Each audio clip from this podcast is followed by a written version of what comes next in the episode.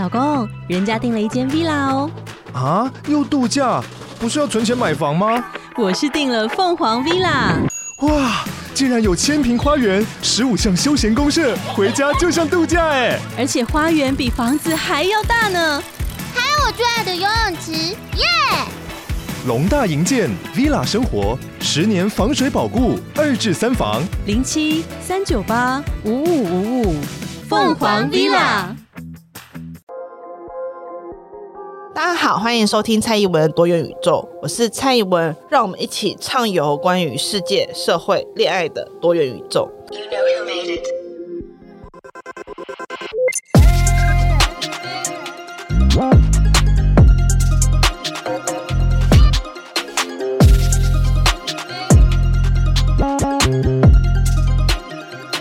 Hello，大家好，欢迎收听本集的多元宇宙，在。呃，今天的节目中，我们要来讨论人为什么需要自我察觉，为什么要自我疗愈。从以前到现在，所有的心灵成长书籍、恋爱教学，或是现在很多线上课程，都在教大家要爱自己、做自己。要现在还要自我察觉、自我疗愈，大家不觉得这件事情很奇怪吗？我们应该都是最理解跟最懂我们自己的人，那为什么爱自己跟做自己需要别人来教你呢？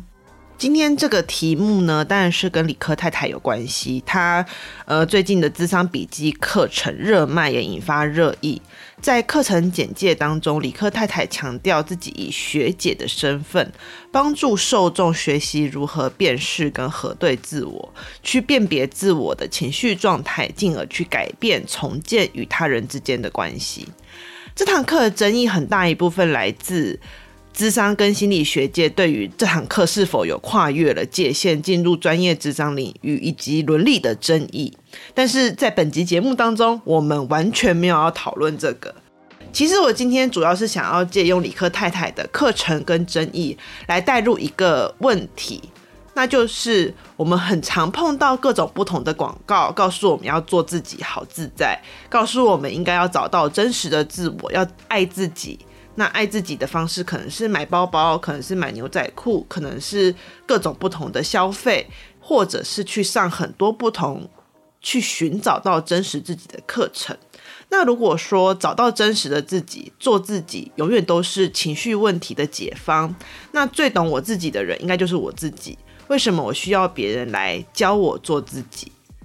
这是第一个问题。第二个问题是，那如果由别人来教我怎么做我自己之后，那那个自己还会是我自己吗？放心，大家，就是这不是一个哲学问题。其实我今天的主题是社会生活当中的自己，或者是在社会科学当中我们比较常使用的词汇，其实是自我。所以今天的主题其实我们要讲的是社会生活当中的自我。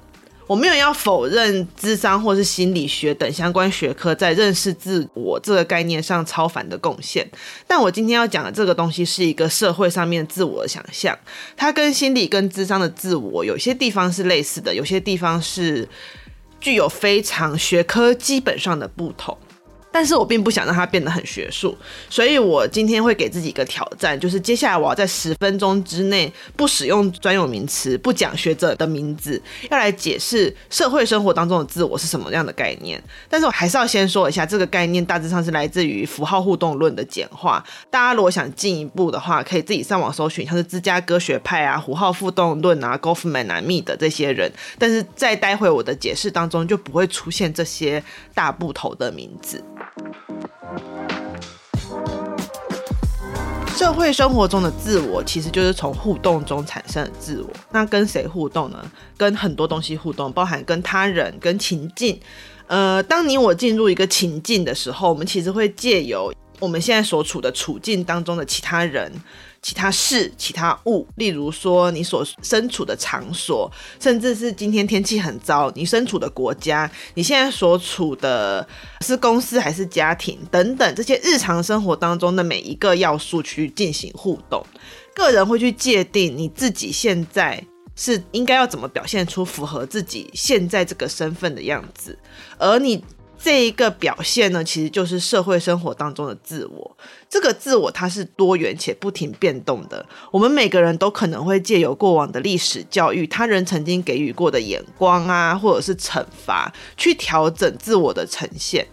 当然，这些社会当中的自我并不否定存在一个天然的本质的自我，但是它对于这一个社会生活当中的自我影响可能很低，甚至可能不存在。个人，也就是我们，更多时候会以这一个多重的自我来认同我自己是个怎么样的人，以及我是谁。好，我希望透过我刚刚简短的解释，大家会稍微理解社会生活中的自我。大概是一个怎样的概念？那这一个概念要怎么样来回答我一开始的问题呢？就是为什么你看到这么多人无时无刻都在教你怎么做自己？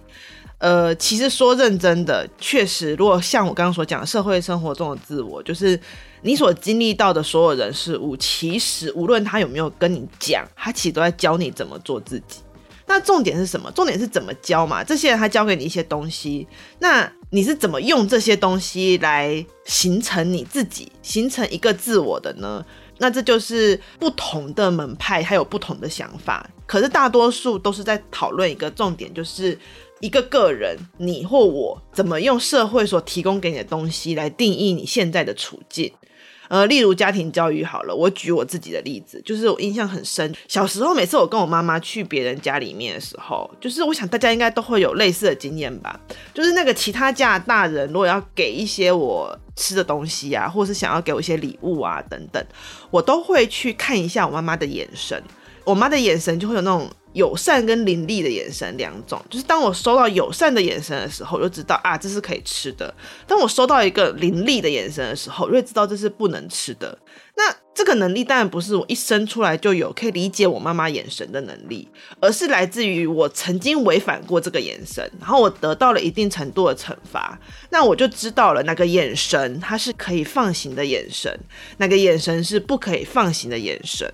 这个眼神，他就让我去定义了这个场景。我现在所处的这个别人家的场景当中，他定义了什么东西可以吃，什么东西不能吃。所以，我透过我妈或者是我的家庭给予我一个东西，来去做出对于场景的定义，进而去跟这个场景当中的物件，例如说另外一个大人或者是食物。所以，我们会依照家庭教育的方式在。当下那个场景跟另外一个大人或是东西来进行互动跟对话，那这个互动跟对话把它累积起来，它就会逐渐成为。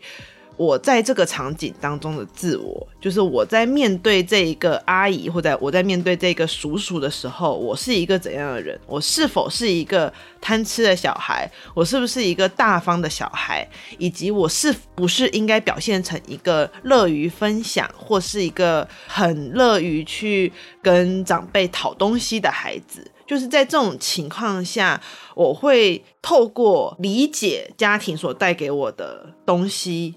我们可以说这个东西是个工具，也可以说这个东西是个剧嘛，也有些人会说这个东西是个框架。总而言之，在不同的学派有不同的说法。那简单来说，我会说这其实是家庭会给你一个意义，而这个意义就是我把它拿在手上，我拿来区分跟怎么与他人的互动。那在这个系统当中，就是这个意义最后会长成一套系统。那在这个系统当中，我会任意去切换成不同的自我，用这些不同的自我去应对大多数的场景。但这些自我它不是断裂的哦。我在解释 Podcast 的节目名称的时候也有说嘛，女人的生活就像是一个多元宇宙。意思就是说，女人的自我很常在快速切换，就像是我提到那部电影嘛，就是《妈的多元宇宙》中的秀莲一样。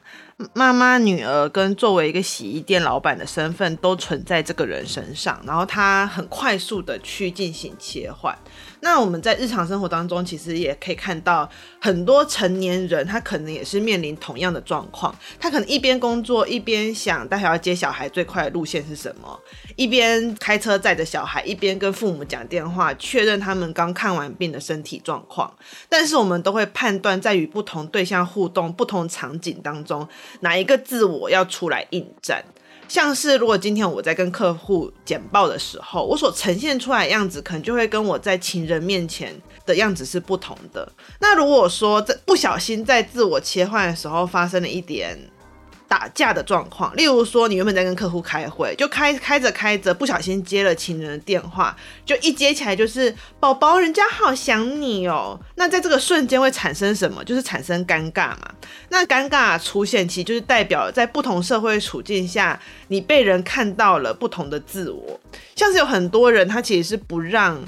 工作上的伙伴加他的 FB 啊，或者是加他的 IG，或者是他可能会办两个 FB 或两个 IG，这其实都是一个自我的控管系统。他可能是一个特别在意我在我家庭或是我在我私人当中的自我，不想被工作上自我看到的人。但有些人他的自我其实一致性很强，虽然他面对不同场景还是有不同的自我，但是呢，他仍然可以让。不同地方的人看到他的自我，相对而言，他的自我的那个系统，他的一致性可能是比较强的。他没有什么面对这个人跟面对这个人，或在这个场景跟这个场景当中会出现很大的差距。那了解社会当中的自我，其实就是从这一个自我的系统开始，就是你去了解到每个人他其实在自己的社会地位当中，他其实会有一个面对这个社会世界系统，而这个系统很多时候就是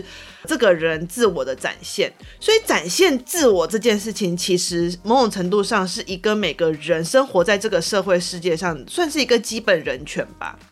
我。就问大家一个小问题，就是，呃，我相信大家都有一个展现自我一个很重要的点，可能是你的 Hello Kitty 小手串，或者是你在工作的时候，你会刻意在工作的座位上贴上一张你生活时期的照片，例如说你跟家人的照片，或者是，呃，你可能会在你家的摆设当中摆出一区特别。跟你连接的区域，例如说这个区域它可能没有什么功能性，它可能不是厨具，它可能也不是什么很重要的工具。例如说，我打个比方来讲，就是最近我在搬家，那我在搬家的时候就会开始要整理东西。那因为我是从一个蛮大的地方搬到一个有点小的地方，然后我本人非常非常的不擅长于整理跟收纳，所以其实产生了很多多余的东西。那在整理这些多余的东西的时候，你就会做一个。自我的清理，你就会决定什么东西要留，什么东西你决定要放手。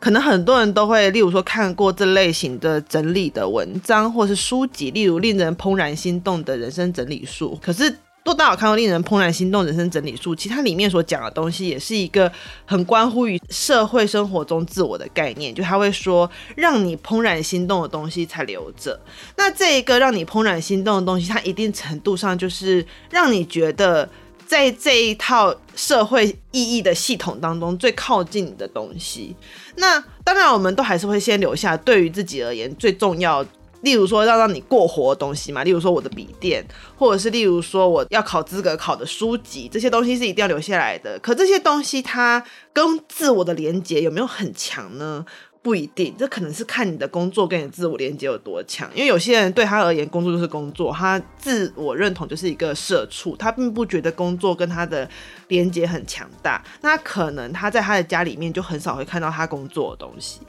那我要讲就是我在整理这一堆东西的时候，我第一个把它整理好、清理好，要把它留下来，然后把它放到我的。书桌旁边柜子上的东西是一套 Friends 的乐高玩偶，就是组好的乐高，是 Friends 他们在酒吧当中的一个乐高的一个模型。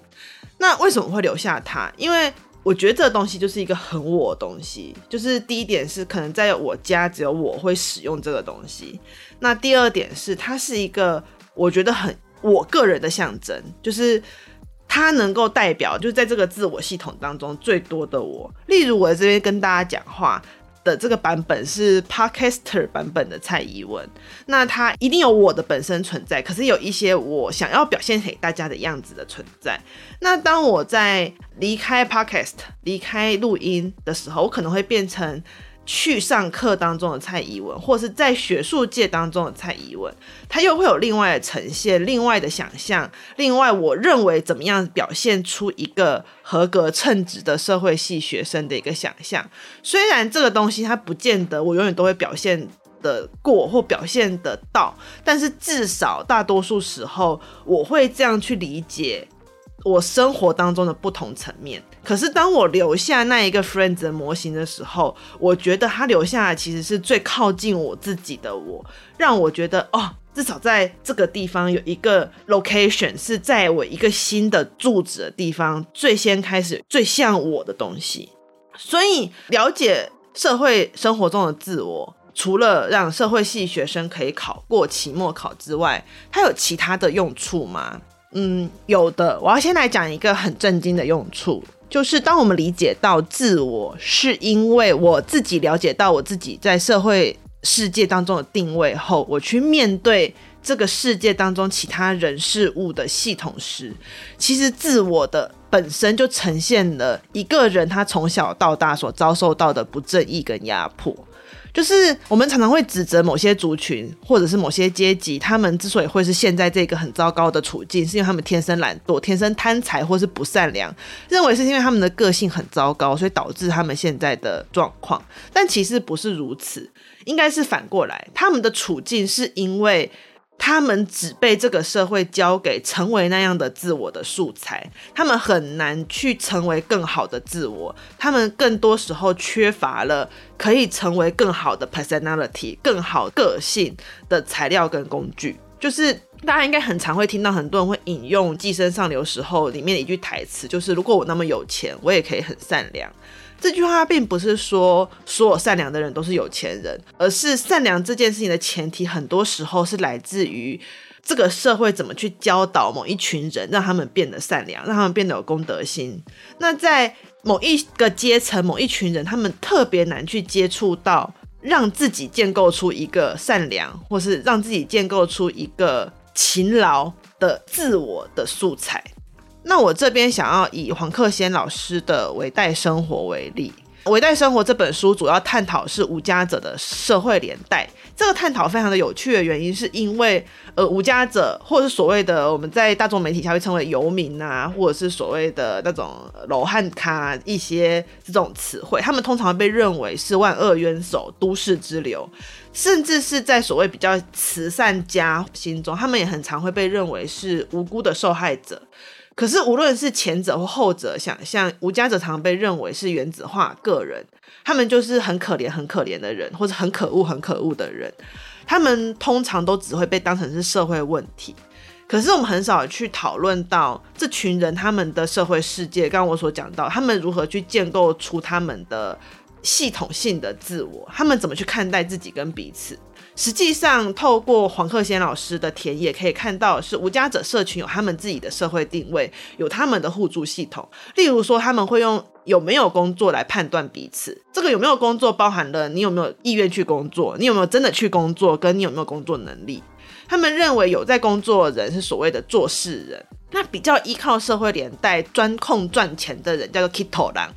那接下来就是有些人，就他其实已经没有工作能力，或他真的很少工作能力。例如说，他可能是有身障啊，或者是他有些精神上面的障碍等等。那他们可能就被界定成是港口狼。那这些类别，他们其实不一定是互斥的，他可能会互相流动。例如说，你年轻的时候你是做事人，但是你老的时候你就变港口狼了。可是他们会借由这一些分类来界定彼此的社会世界，去界定自己是。在做事的人，还是是一个专控的 Kito 狼。那他们去建立这个社会世界过后，其实会依照他们这个分类去填补彼此之间的社会功能。例如做事人，他可能会去照顾所谓的港口狼。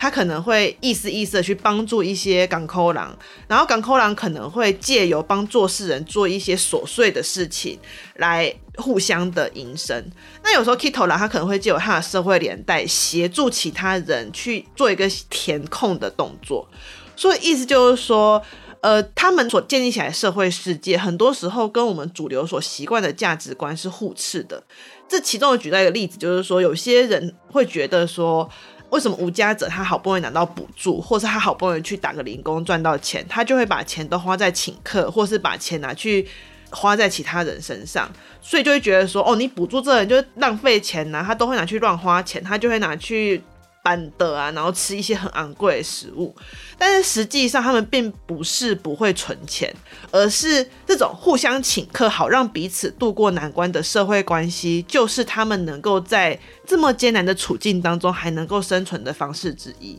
如果他赚到钱，他拿到补助之后，他没有去互欠，他没有去把某一些欠人的人情给还完，可能他就会要跟这个社群脱节。那一定这时候就会有人说脱节好啊，你脱离无家者社群，不就代表你变好了，改善现况了，或是用中国的讲法，你就脱贫了嘛？可是并不是这样子的，你要想想看，就是。